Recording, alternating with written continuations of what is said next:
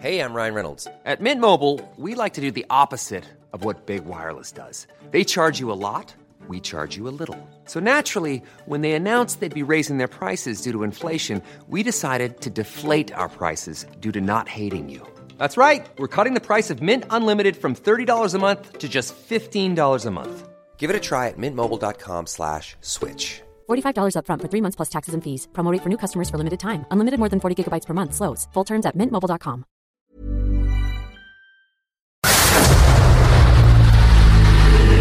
El dedo en la llaga. Había una vez un mundo en el que nadie creía. Un país de historias inexplicables. Una nación con personajes asombrosos. Santo Tomás tenía razón. Hay que ver para creer. El México increíble, las verdades que duelen, la voz de los que callan, el dedo en la llaga. Infórmate, diviértete, enójate y vuelve a empezar. El Heraldo Radio presenta El Dedo en la Llaga con Adriana Delgado. Faltas en el aire, falta tu presencia, cálida inocencia, faltas en mi boca, que sin querer te nombra, y escribiré mi historia con la palabra gloria. Porque aquí tu lado. Y cerramos la semana escuchando Gloria con el gran Sergio Dalma, este cantautor catalán. La verdad, no saben, me recuerda mucho mis noventas, mis dos mil, en fin, me recuerda la vida. Y así iniciamos este 4 de marzo en este dedo en la llaga.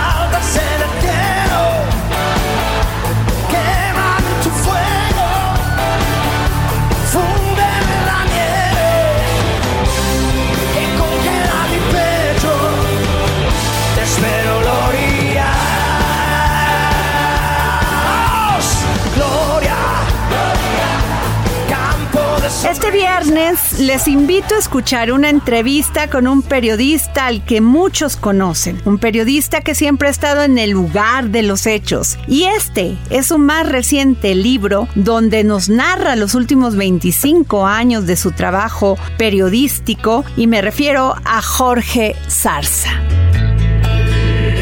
Dedo en la Llaga. Tengo en mis manos un gran libro, pero además el libro de un gran periodista, de un gran ser humano y de un gran amigo. Jorge Zarza. Muchos años trabajando en TV Azteca, pero sobre todo distinguiéndose por su gran periodismo, porque él sí es de verdad. Él sí coteja datos, él sí reportea, él sí entiende este oficio periodístico que a veces nos da vida pero también a veces nos las quita. Jorge Zarza, ¿cómo estás?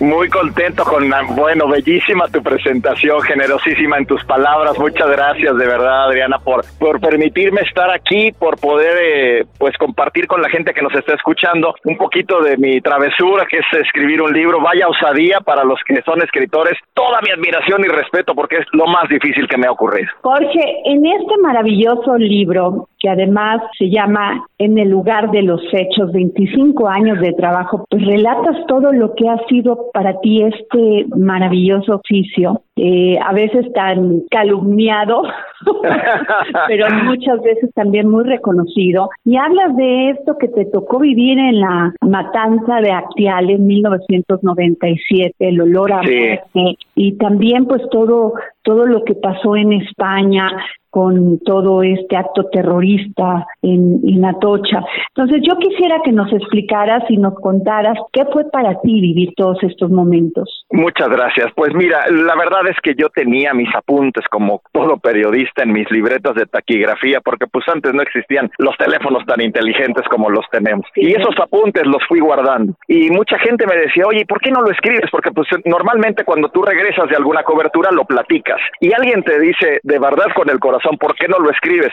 Y lo dejé, la verdad es que lo dejé ahí eh, eh, al paso de los años y finalmente en el 2020 me puse a escribir. Nunca me imaginé que la pandemia nos fuera a retrasar todos los planes, pero a mí me dio la oportunidad de poder poner en papel esas vivencias que yo a través de TV Azteca, siempre lo digo y lo digo con mucho orgullo, como embajador de TV Azteca, porque eso es lo que somos, Adriana.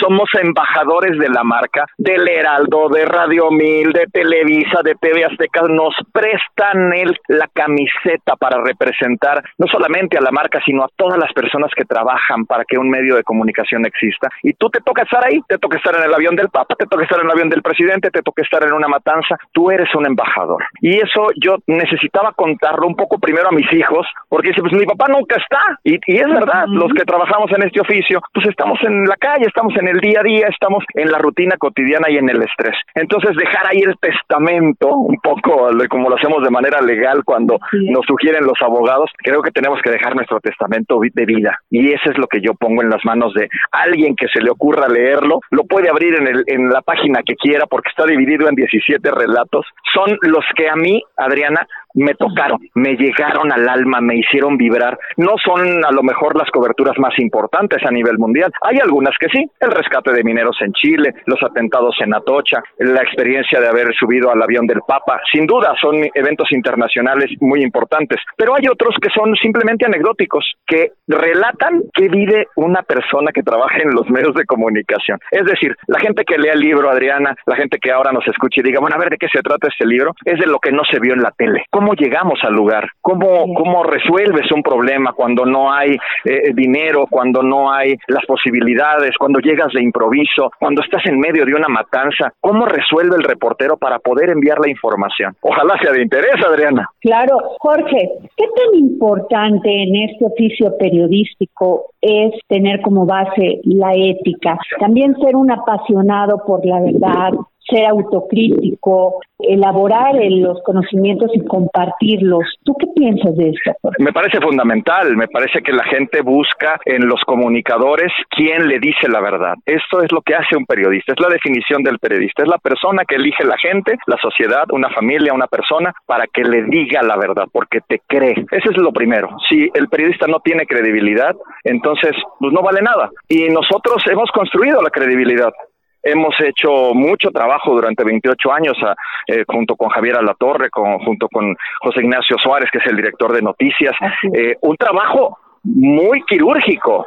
La verdad es que se dice fácil, pero no es cumplir 28 años, es cumplir 28 años y seguir en el, en el cariño de la gente porque cuando sale un comunicador de Azteca le crees porque estuvo en el lugar de los hechos, como tú decías al principio, ¿no? Así es. Oscar Wilde decía la diferencia entre literatura y periodismo es que el periodismo es ilegible y la literatura no es leída. ¿Tú qué, qué bonito, qué bonito.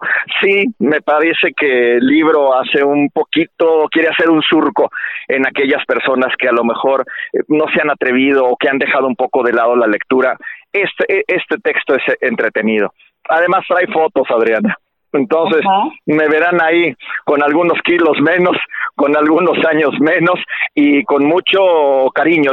lo escribí con el corazón. Yo creo que también eso tiene que ver mucho con lo que tú me preguntabas eh, en algún momento. Eh, el periodista normalmente tiene que ser imparcial y cuando escuchamos esa palabra, entonces el periodista no se ríe. Por ahí decía un presidente, el, los reporteros no aplauden, el reportero no sonríe, el reportero no llora, el reportero tiene que estar inanimado.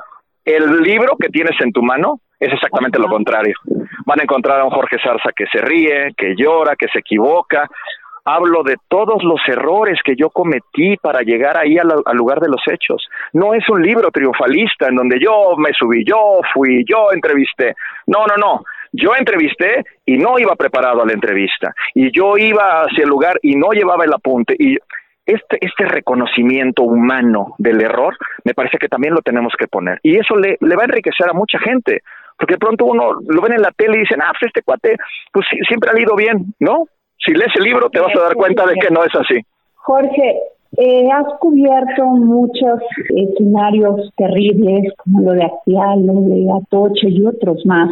¿Se puede ser objetivo siendo periodista? Sí, sí, es fundamental y la gente te lo va a reclamar. Una cosa es eh, que tú tengas tus sentimientos y en, en, algún momento los controles cuando estás en una transmisión en vivo, porque Javier Alatorre te presenta justo como dice el libro, vamos al lugar de los hechos con Jorge Zarza o, o con Jaime Guerrero o con quien sea. Y cuando a ti te dan en ese momento el micrófono, es como una moneda. De un lado tú tienes toda la libertad de decir, pero por otro tienes toda la responsabilidad. Cada una de tus palabras, Adriana, tiene un peso, porque cada una de tus palabras, si no está sustentada en una prueba, en una fuente que esté comprobada, que sea comprobable, te conviertes nada más en un merolico. Y aquí no es de hablar bien y de que no te equivoques, sino de que lo que vas a decir tenga un contenido sos sostenido, sustentable, comprobado, ¿no? Esa es yo creo que la diferencia con las redes. Dicen, ay, pues ya están las redes, la gente toma una foto y sube un tweet. Sí, la gente nos gana la nota en la calle, pero para que salga en la tele lo revisan cinco manos. Un jefe de información, un director, un editor. Lo que sale en la tele está comprobado, está comprobable, ¿no? Así Esa es nuestra labor.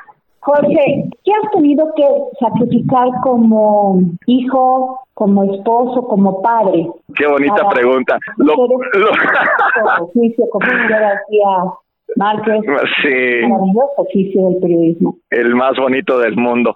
Pues sí, tiempo. Yo creo que lo que narro ahí, yo van a descubrir a un, a un esposo, a un hijo, a un papá que no está, que no que no que no pudo estar en la fiesta de sus hijos, que no pudo estar compartiendo momentos importantes. Eh, lo cuento ahí, no hago spoiler como dicen ahora, ¿no? Para que lo descubran, pero eh, como hace un médico, ¿eh? O como lo hace un contador, o como lo hace un abogado que en ese momento le toca ir al juicio y no le toca ir al festival de los niños en la escuela. O sea, no lo, desmitifico esta parte de es que los reporteros, no, no, no. Los reporteros y la secretaria que se levanta a las 5 de la mañana y el chofer del autobús que se levanta a las 4 y la señora que llega entaconada a las 10 de la noche y todavía tiene que dar de cenar. Todos tenemos nuestra parte de sufrimiento. No, no lo hago exclusivo solamente para el reportero. Cuento lo que a mí desde mi trinchera, obviamente, pues me ha tocado, ¿no? Jorge, esta frase, el periodismo es crítica, lo demás son relaciones públicas.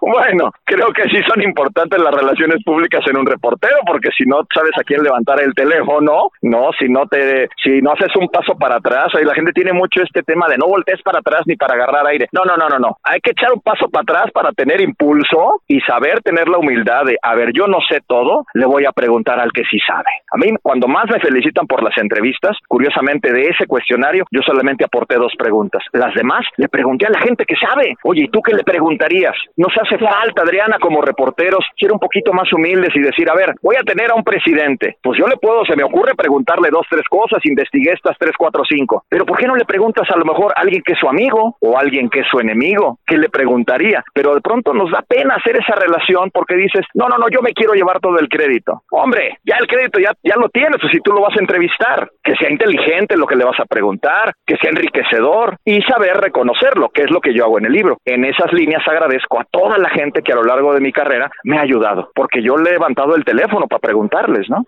Sobre este punto de si el periodismo es crítica, ¿tú crees que hemos crecido democráticamente en este país para aceptar totalmente lo que podría ser la crítica?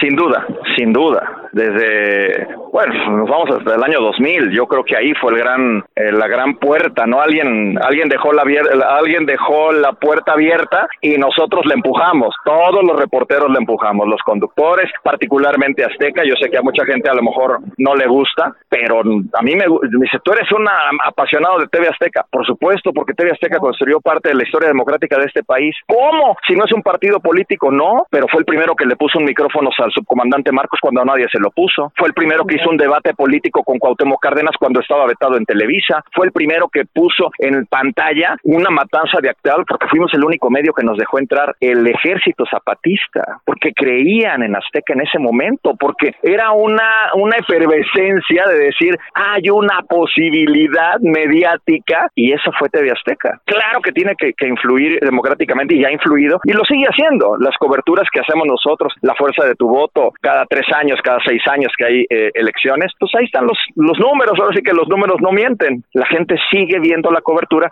porque es imparcial, porque sabe que el reportero que está ahí te va a decir la verdad. Y Jorge, dime una cosa, muchos jóvenes que están estudiando comunicación piensan que hacer periodismo es ir a una computadora, extraer los datos de la computadora. Sí. Eh, dicen que, que piensan que es muy fácil hacer televisión, dar noticias en televisión, hacer un reportaje para... Ajá. ¿Qué Sí, les sí. Bueno, primero les diría que sí, sí es importante que se sienten en una computadora, porque en mi época no había, no había tantas, ¿no? Eso es muy bueno. Qué bueno que hay Internet, qué bueno que hay Google, qué bueno que hay Google Maps, porque en nuestra época el Google Maps era un croquis hecho a mano. Y te vas por aquí, te vas por allá. Ahora lo tienes ahí, no tienes pretexto porque tienes la información al alcance de tu mano, pero no es suficiente. Tienes que arrastrar el lápiz y tienes que estar en el lugar de los hechos. El periodismo de pantuflas a mí me parece que pues se va a quedar solamente ahí, ¿no? Desde un escritorio cómodamente. Habrá quien lo haga muy bien y lo respeto y hasta lo celebro. Pero si tú eres estudiante de periodismo, por ahí es leer algunos de los relatos que yo cuento, pues te puede dar una idea de que el periodismo está en la calle. Jorge, tu vida entregada a Azteca, a esta área maravillosa, con este gran director de noticias, José Ignacio Suárez, ¿qué nos dirías ya para terminar esta entrevista?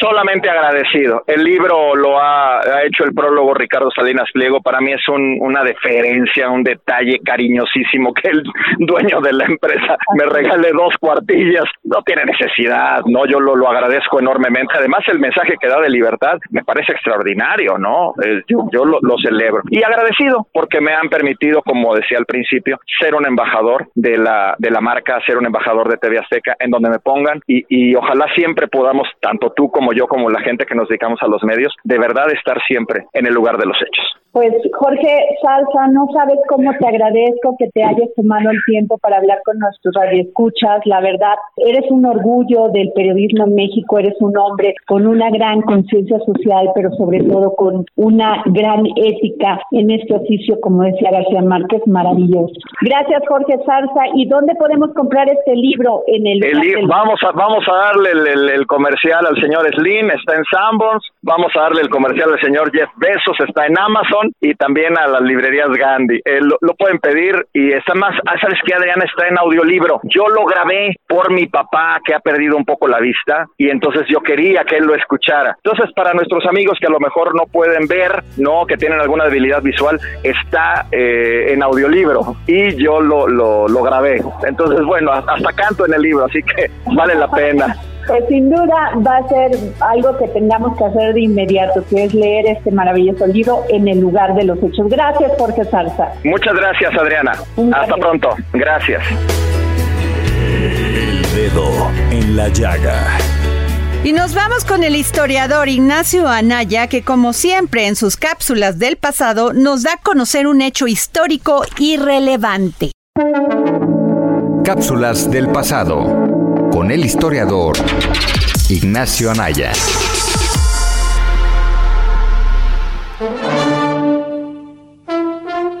Hola Adriana, hola amigos del Dedo en la Llaga, soy Ignacio Anaya y esta es mi cápsula del pasado.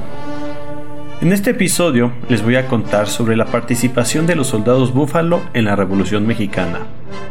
Ellos eran soldados afroamericanos que cobraron una popularidad importante a lo largo de la historia bélica del siglo XX. Comencemos. Un episodio poco conocido de la Revolución Mexicana fue la participación de afroamericanos dentro de la expedición punitiva de 1916 a 1917. Originalmente fueron los primeros miembros afrodescendientes en el ejército estadounidense de la segunda mitad del siglo XIX. El término soldado búfalo se les fue puesto por las tribus norteamericanas, pues, según se cree, asociaron a dichos soldados con la ferocidad del búfalo. Otra teoría sugiere que fue porque el cabello de los soldados se parecía al de dicho animal. Al final, el búfalo terminó siendo asociado a estos soldados y el nombre fue utilizado para cualquier regimiento conformado por afroamericanos hasta 1951. En la Revolución Mexicana fueron asignados por el gobierno estadounidense para proteger la frontera ante los ataques de Francisco Villa y también participaron en la expedición punitiva llevada a cabo por el mayor general John Pershing.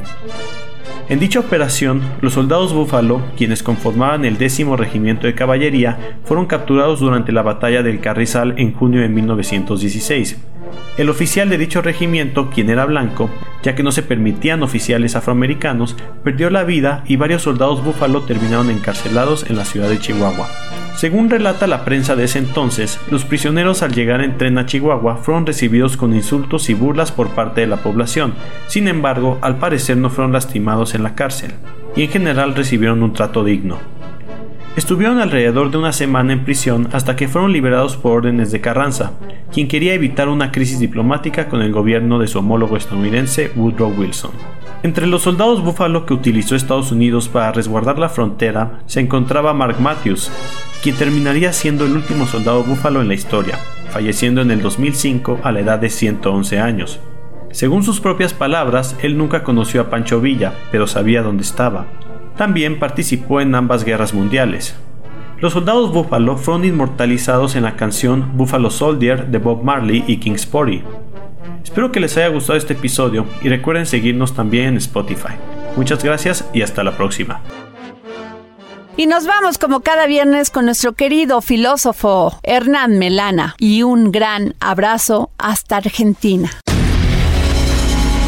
Filosofía, psicología, historias con Hernán Melana.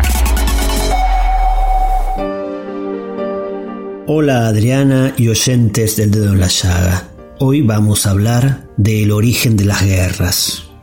Casi todas las culturas y casi todas las civilizaciones cuentan a través de sus relatos fundacionales, de sus relatos orales, historias en donde guerreros, en donde reyes o incluso dioses tienen que imponerse para poder reinar. Es decir, que la guerra parece estar ligada a una forma muy antigua de relaciones humanas. Hay quienes dicen que la primera guerra fue la guerra por el fuego, cuando un pueblo descubrió cómo, cómo atesorar el fuego, otros pueblos quisieron robarlo. Pero eso en realidad es una especulación que no podemos probar tan solo la podemos inferir. De lo que sí tenemos certeza es que en la antigua Babilonia, en la tierra de los sumerios, empezaron a erigirse las primeras ciudades-estado, que eran ciudades amuralladas, es decir, se empezaron a amurallar las ciudades porque había un vecino o un enemigo hostil de quien protegerse. Thomas Hobbes nos dice que el hombre es el lobo del hombre. Esto quiere decir que el ser humano es un peligro para otro ser humano que quiere devorárselo. Hobbes nos dice que está en su naturaleza y que el ser humano siempre atacará a otro ser humano porque compite con él. A veces la historia de la humanidad parece darle la razón a Hobbes. Sin embargo, podríamos decir que ese es un rasgo primitivo del ser humano, que la guerra como relación o como manera de relacionarse de un ser humano hacia otro o de un pueblo hacia otro es una manera primitiva de relación. Esta idea de la guerra como la extensión de la política por otros medios vendría a ser una forma de justificar la ambición política para llevarla a cabo a través de cualquier medio. ¿Y qué sería en este caso lo opuesto a la guerra? Generalmente podemos contraponerla en el otro polo del amor, pero realmente para poder dar un paso en favor de la aceptación de las diferencias y no de la supresión de las mismas, lo que cada ser humano puede hacer es convertirse en un propiciador de diálogos, un generador de ámbitos de diálogo. ¿Qué es el diálogo? El diálogo es el conocimiento entre dos diálogos o también propiciar la conversación, Conversar significa ir juntos uno hacia el otro. Versar es ir hacia el otro y con es hacerlo juntos. Por eso convertirse en agentes de conversación y no en adversarios es uno de los caminos que debemos emprender con compromiso en esta etapa donde nuestra sustancia más primitiva se quiere imponer cotidianamente. Y ya que hemos nombrado al amor y al diálogo, me voy a despedir con una frase de un gran poeta latinoamericano, un poeta uruguayo, Mario Benedetti, que refiriéndose al amor y al diálogo, dijo lo siguiente. ¿Cuál es el secreto para un largo amor? el diálogo entre las diferencias. Porque aquí a tu lado la mañana se ilumina, la verdad y la mentira se llaman, se llaman gloria. Y nos vamos a una pausa. Sigue usted escuchándonos aquí en El Dedo en la Llaga por la 98.5 FM. Regresamos.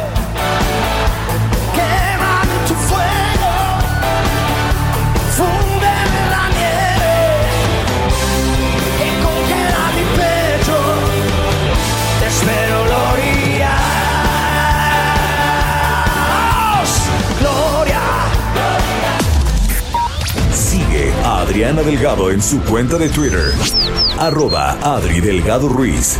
Además, te invitamos a enviar tus opiniones y comentarios en texto o por mensaje de audio a través de WhatsApp al 55 2544 3334.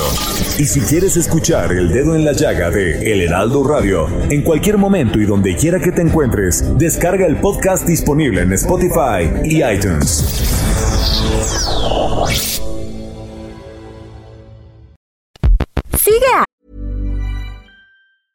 Cool fact a crocodile can't stick out its tongue. Also, you can get health insurance for a month or just under a year in some states. United Healthcare short term insurance plans, underwritten by Golden Rule Insurance Company, offer flexible, budget friendly coverage for you. Learn more at uh1.com.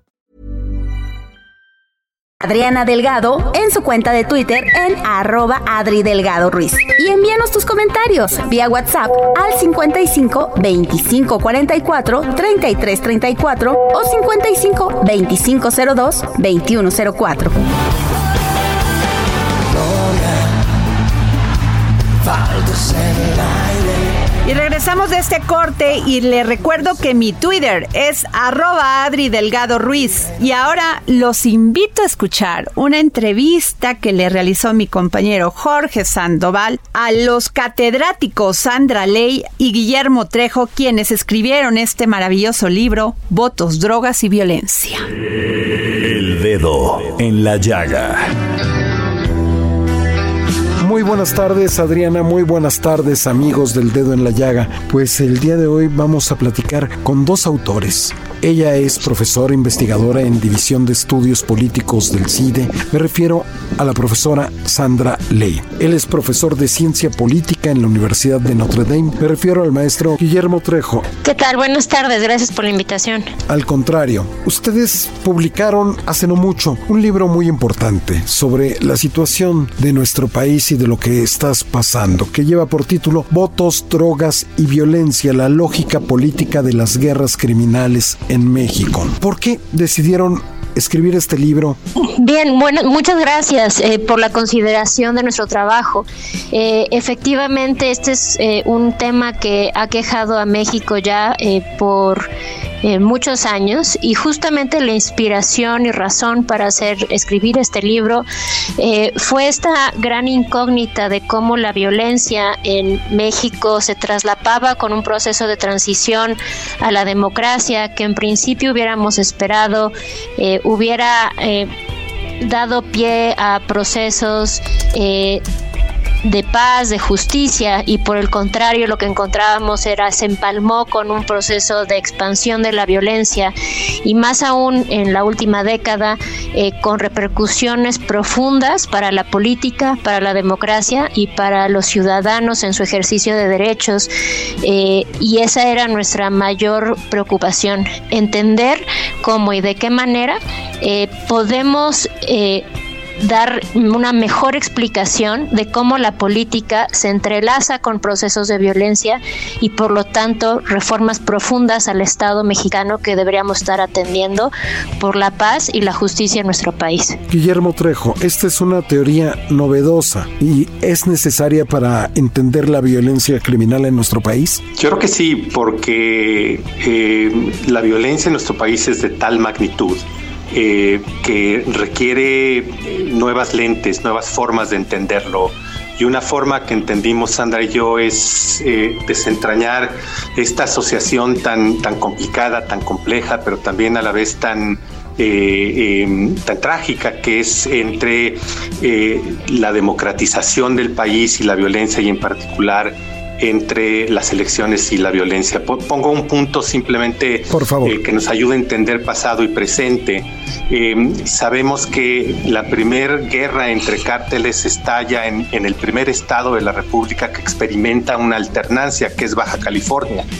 Después de esa, alternancia hay un estallido de violencia criminal en parte porque eh, eh, los pactos de protección que existían entre eh, em, actores locales, políticos locales, em, en las procuradurías, en las policías, se desmantelan cada vez que hay un proceso de alternancia. Entonces ahí es donde se violentan los estados y así sucedió en Baja California y luego en Chihuahua y luego en Nuevo León y luego en Guerrero y luego en Michoacán, pero si traemos este, este, esta mecánica tiempo presente, eh, eso sigue sucediendo hasta el día de hoy en el último ciclo electoral, esta asociación entre algo que es tan precioso de la democracia como es la alternancia, la rotación de partidos y el estallido de violencia.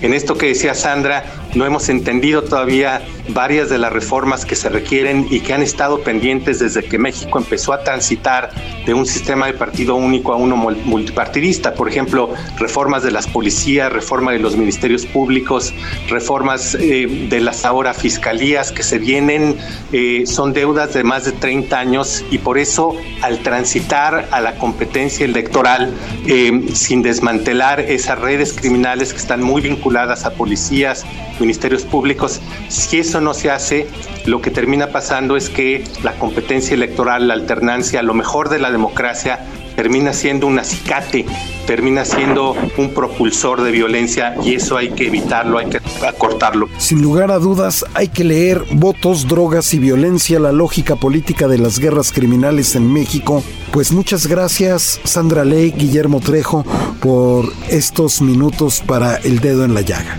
Muchas gracias, muchas gracias a ustedes. Regresamos contigo, Adrián. El dedo en la llaga.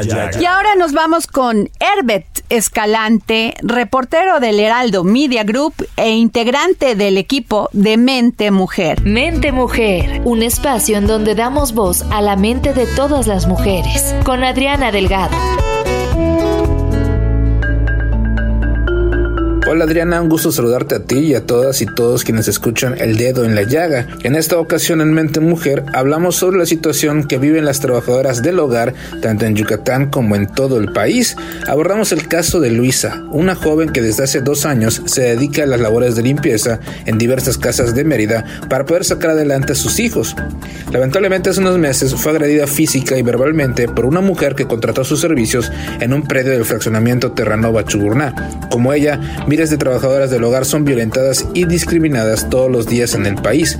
A través de un anuncio de Facebook, la joven de 26 años contactó a la mujer identificada como Nancy e hicieron un trato. Por 250 pesos limpiaría la terraza, el baño, el patio, la cocina y una habitación. Pero desde que llegó a la casa, Luisa fue víctima de malos tratos por parte de la mujer, quien en todo momento la regañaba porque supuestamente no sabía limpiar y era una cochina, y hasta la acusó de romper una olla de losa. De los gritos pasó a los insultos y luego a la violencia física al agredirla con una llave de metal y sacarla de la casa jalándola del cabello. Luisa no es la única víctima de agresiones durante su trabajo en Mérida. De acuerdo con el padrón voluntario de trabajadoras del hogar remuneradas en esta ciudad, único en todo el país, el 7% de las entrevistadas ha sufrido algún tipo de violencia laboral. La Asociación Civil Jades Sociales fue la encargada de realizar el registro en el que contactó vía telefónica a 362 mujeres quienes denunciaron su situación de vulnerabilidad no solo por la falta de prestaciones laborales, sino porque son violentadas, discriminadas y hasta acosadas sexualmente. La directora de esta asociación, Raquel Aguilera, dijo que en este estudio encontraron distintos tipos de violencias, las más reconocidas fueron la psicológica y la económica. Les comentaron malos tratos, insultos, gritos y regaños en la manera en que las patronas o los patrones se dirigen a ellas y también casos en los que les recortaron el sueldo o no les querían pagar. Esta situación se repite en todo el territorio nacional. Según cifras del INEGI, en México hay 2.3 millones de trabajadoras domésticas, 89% son mujeres mientras que el Consejo Nacional para Prevenir la Discriminación, CONAPRED, señaló que las trabajadoras del hogar han sido históricamente objeto de una discriminación estructural debido a que enfrentan condiciones adversas, laboran sin contrato, sin garantías de pensión, vacaciones, aguinaldo y sin posibilidad de ahorro, entre otras prestaciones, aunado a que ahora con la pandemia creció su estado de vulnerabilidad, en especial para aquellas que dedican su trabajo al cuidado de personas. Si se enferman, no se les paga por no acudir a trabajar ni se cubren los gastos por pruebas para detectar el virus. Los resultados de la encuesta nacional de ocupación y empleo en el 2021 destacó que solo el 3% de las mujeres que realizan trabajo doméstico de forma remunerada cuentan con acceso a servicios de salud como prestación laboral. Además, al primer trimestre del 2021, el ejercicio reveló que solo el 1% de estas empleadas y cuidadoras de personas tienen contrato por escrito. En 2019, inició el programa piloto para incorporarlas al Instituto Mexicano Seguro Social y hasta enero de este año se habían afiliado 43.158 personas. Esta es parte de la situación que enfrentan las trabajadoras del hogar en nuestro país. Mente Mujer, la voz que inspira.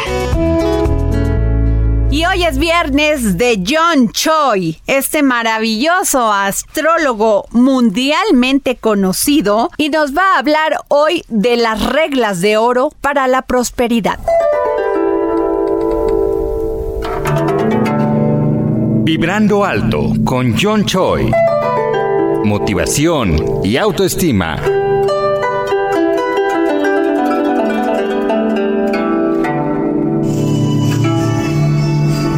Nombre es John Choi, sean todos bienvenidos en Vibrando Alto, con motivación y autoestima para ti mismo, para tu bienestar. El día de hoy vamos a trabajar sobre reglas de oro para la prosperidad. Algunos tips importantes que deben de sumar y estar como hábito en tu día a día. Agarra un pedazo de papel blanco y toma una pluma, un esfero, un lapicero de color rojo y escribe como mínimo siete deseos posibles. En orden de importancia de los anhelos que quieras lograr este año.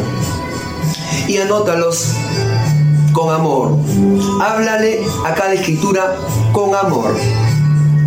Puede ser, quiero sanar mi corazón y quiero salir triunfante de este tema de salud.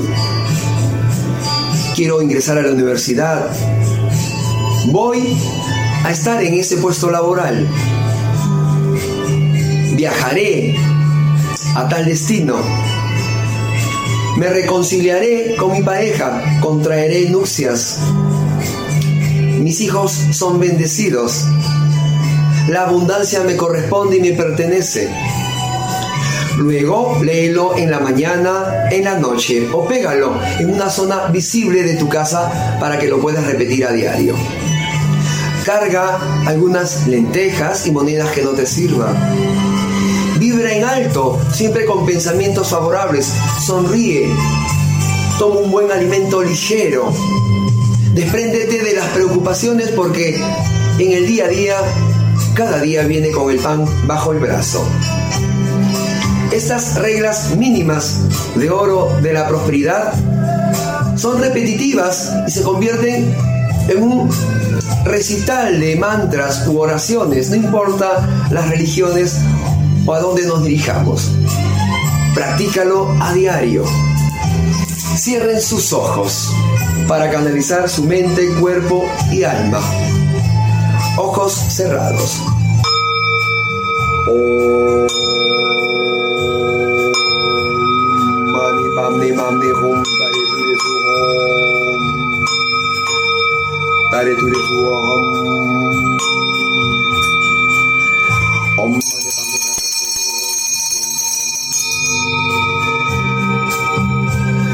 Nos vemos en la próxima secuencia.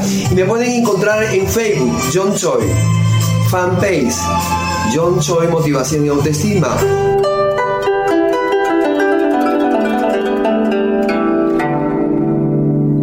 Momento del cine. ¿Y quién más que Gonzalo Lira para hablarnos de lo último en el séptimo arte y la televisión? Es tiempo del séptimo arte, películas, cortometrajes, series, documentales y excelente música con Gonzalo Lira.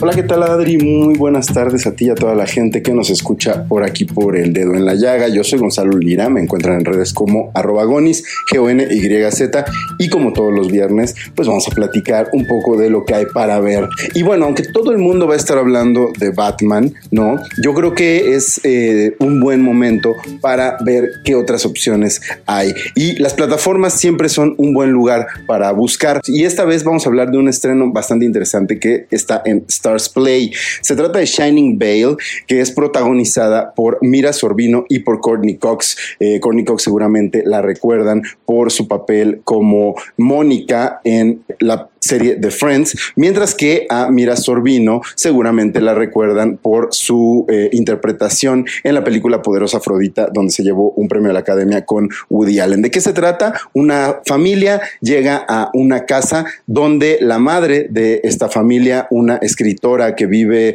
pues eh, un poco frustrada porque su más grande éxito literario ya tiene 17 años de haber ocurrido y cuando llega a esta casa se da cuenta de que existe el fantasma de otra mujer, esta interpretada por Mira Sorbino, una mujer que vivió en los años 50 y que eh, poco a poco iremos sabiendo por qué está ahí su espíritu. Estas dos mujeres empiezan a generar empatía, ¿por qué? Pues porque viven una vida sumisa eh, y que eh, ellas buscan dejar a un lado o al menos dejar atrás. Platiqué con Mira Sorbino precisamente sobre cómo se preparó para este personaje y esto fue lo que me contó. For this character, I watched a lot of 1950s television and movies because, you know, that's where she's from. And I wanted to get those kind of tropes in her, but also have her have her own unique spirit. Um, you know, what was considered a benchmark of being a successful, good woman you know, you had a lot of parties and you went to dinner parties all the time and you served a wonderful casserole and you you kind of mocked your husband and you know it was just but it was stifling because i watched it i was like oh my gosh this is crazy. Like this is not really being alive. This is fitting some strange mold Lo que dice Mira Sorbino es que tuvo que ver muchos programas de televisión de la época de los años 50 para captar ese espíritu de estas mujeres que aunque iban a fiestas, aunque parecían vivir una vida glamorosa, realmente vivían pues bajo la sombra de los hombres y de sus familias. Échenle un ojo a la serie Shining Veil, se estrena este fin de semana en Stars Play. Platíquenme en las redes arroba gonis qué les pareció y de qué más quieren que hablemos la próxima semana. Yo me despido, nos escuchamos muy pronto. Viernes de comer y beber bien. Sí, con Miriam Lira, editora de GastroLab. GastroLab. Historia, recetas, materia prima y un sinfín de cosas que a todos nos interesan.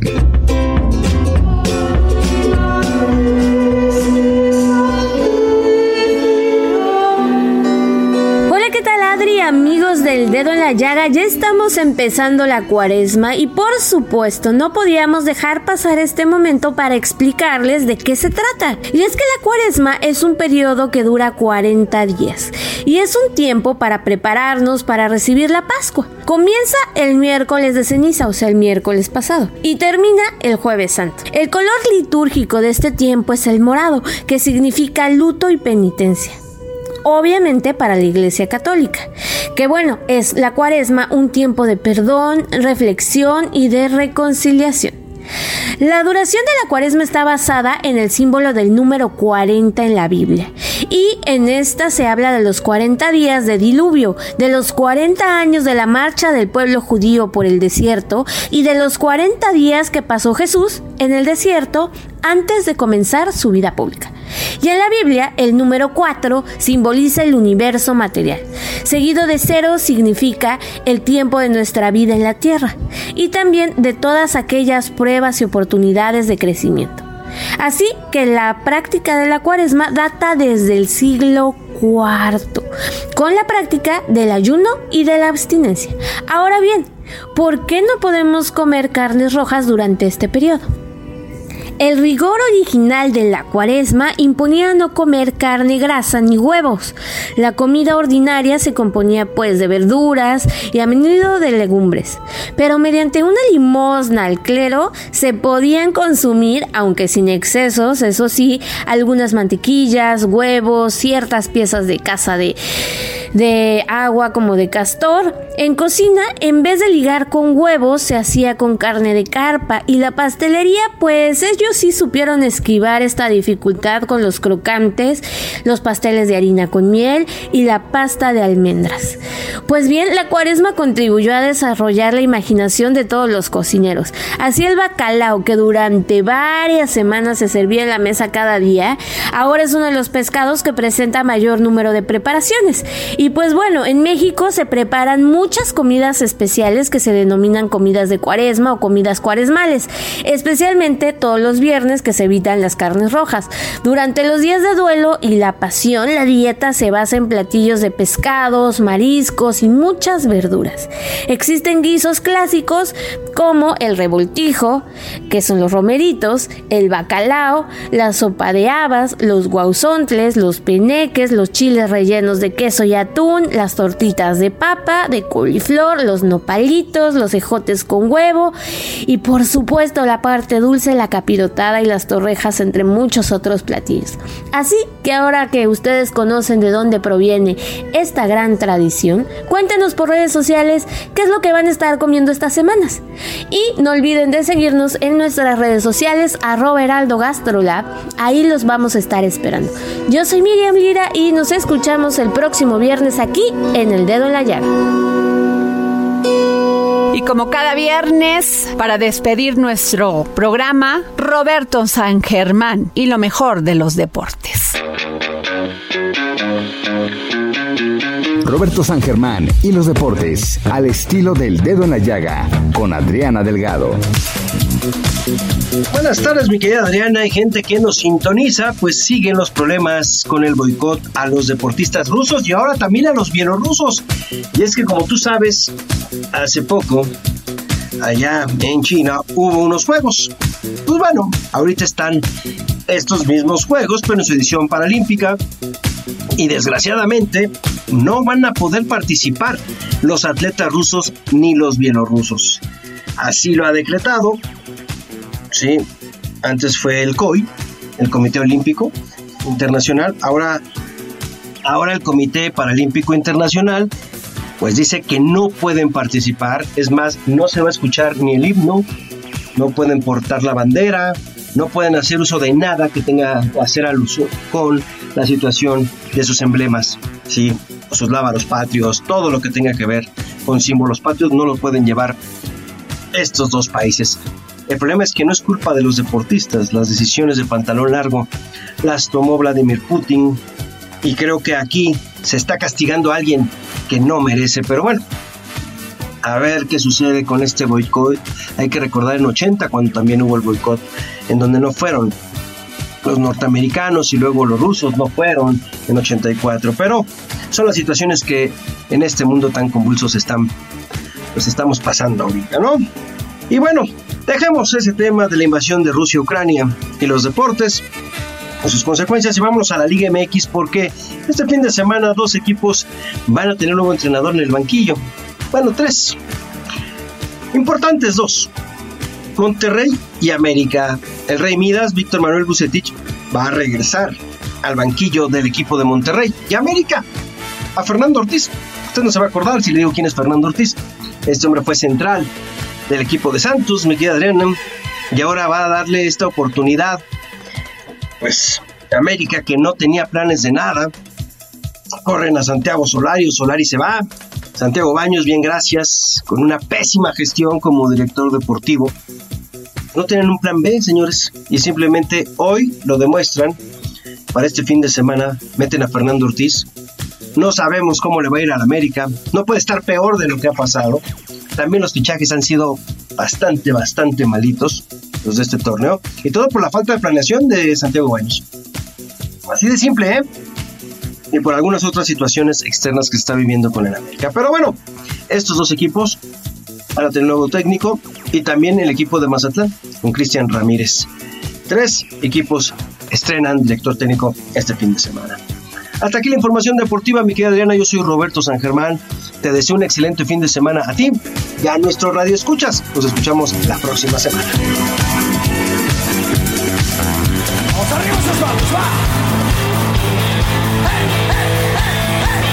Muchísimas gracias por escucharnos a nombre de todo este equipo que hacemos posible el dedo en la llaga a Don Fer, a Jorge Sandoval, a Samuel Prieto, a Denise, a Claudia, a todos aquellos que nos apoyan y nos ayudan durante toda esta semana y a ustedes, gracias por escucharnos, pero también gracias por permitirnos entrar en su corazón. Buen fin de semana, hasta el lunes.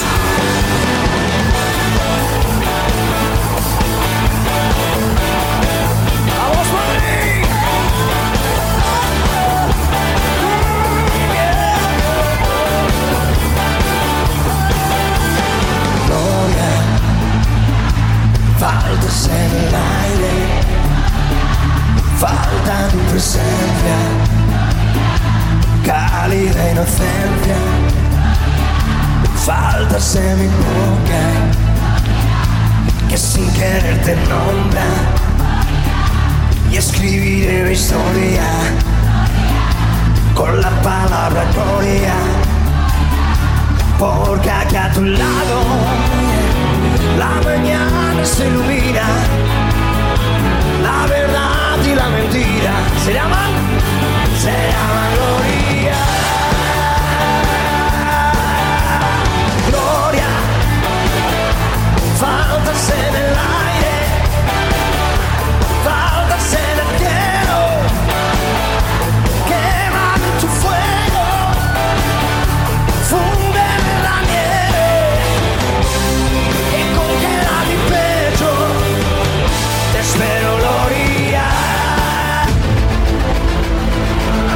Heraldo Radio presentó El Dedo en la Llaga con Adriana Delgado.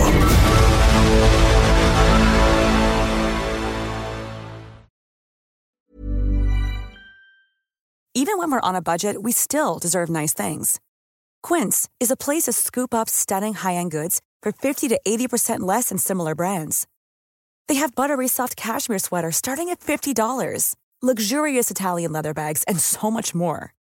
Plus, Quince only works with factories that use safe, ethical, and responsible manufacturing.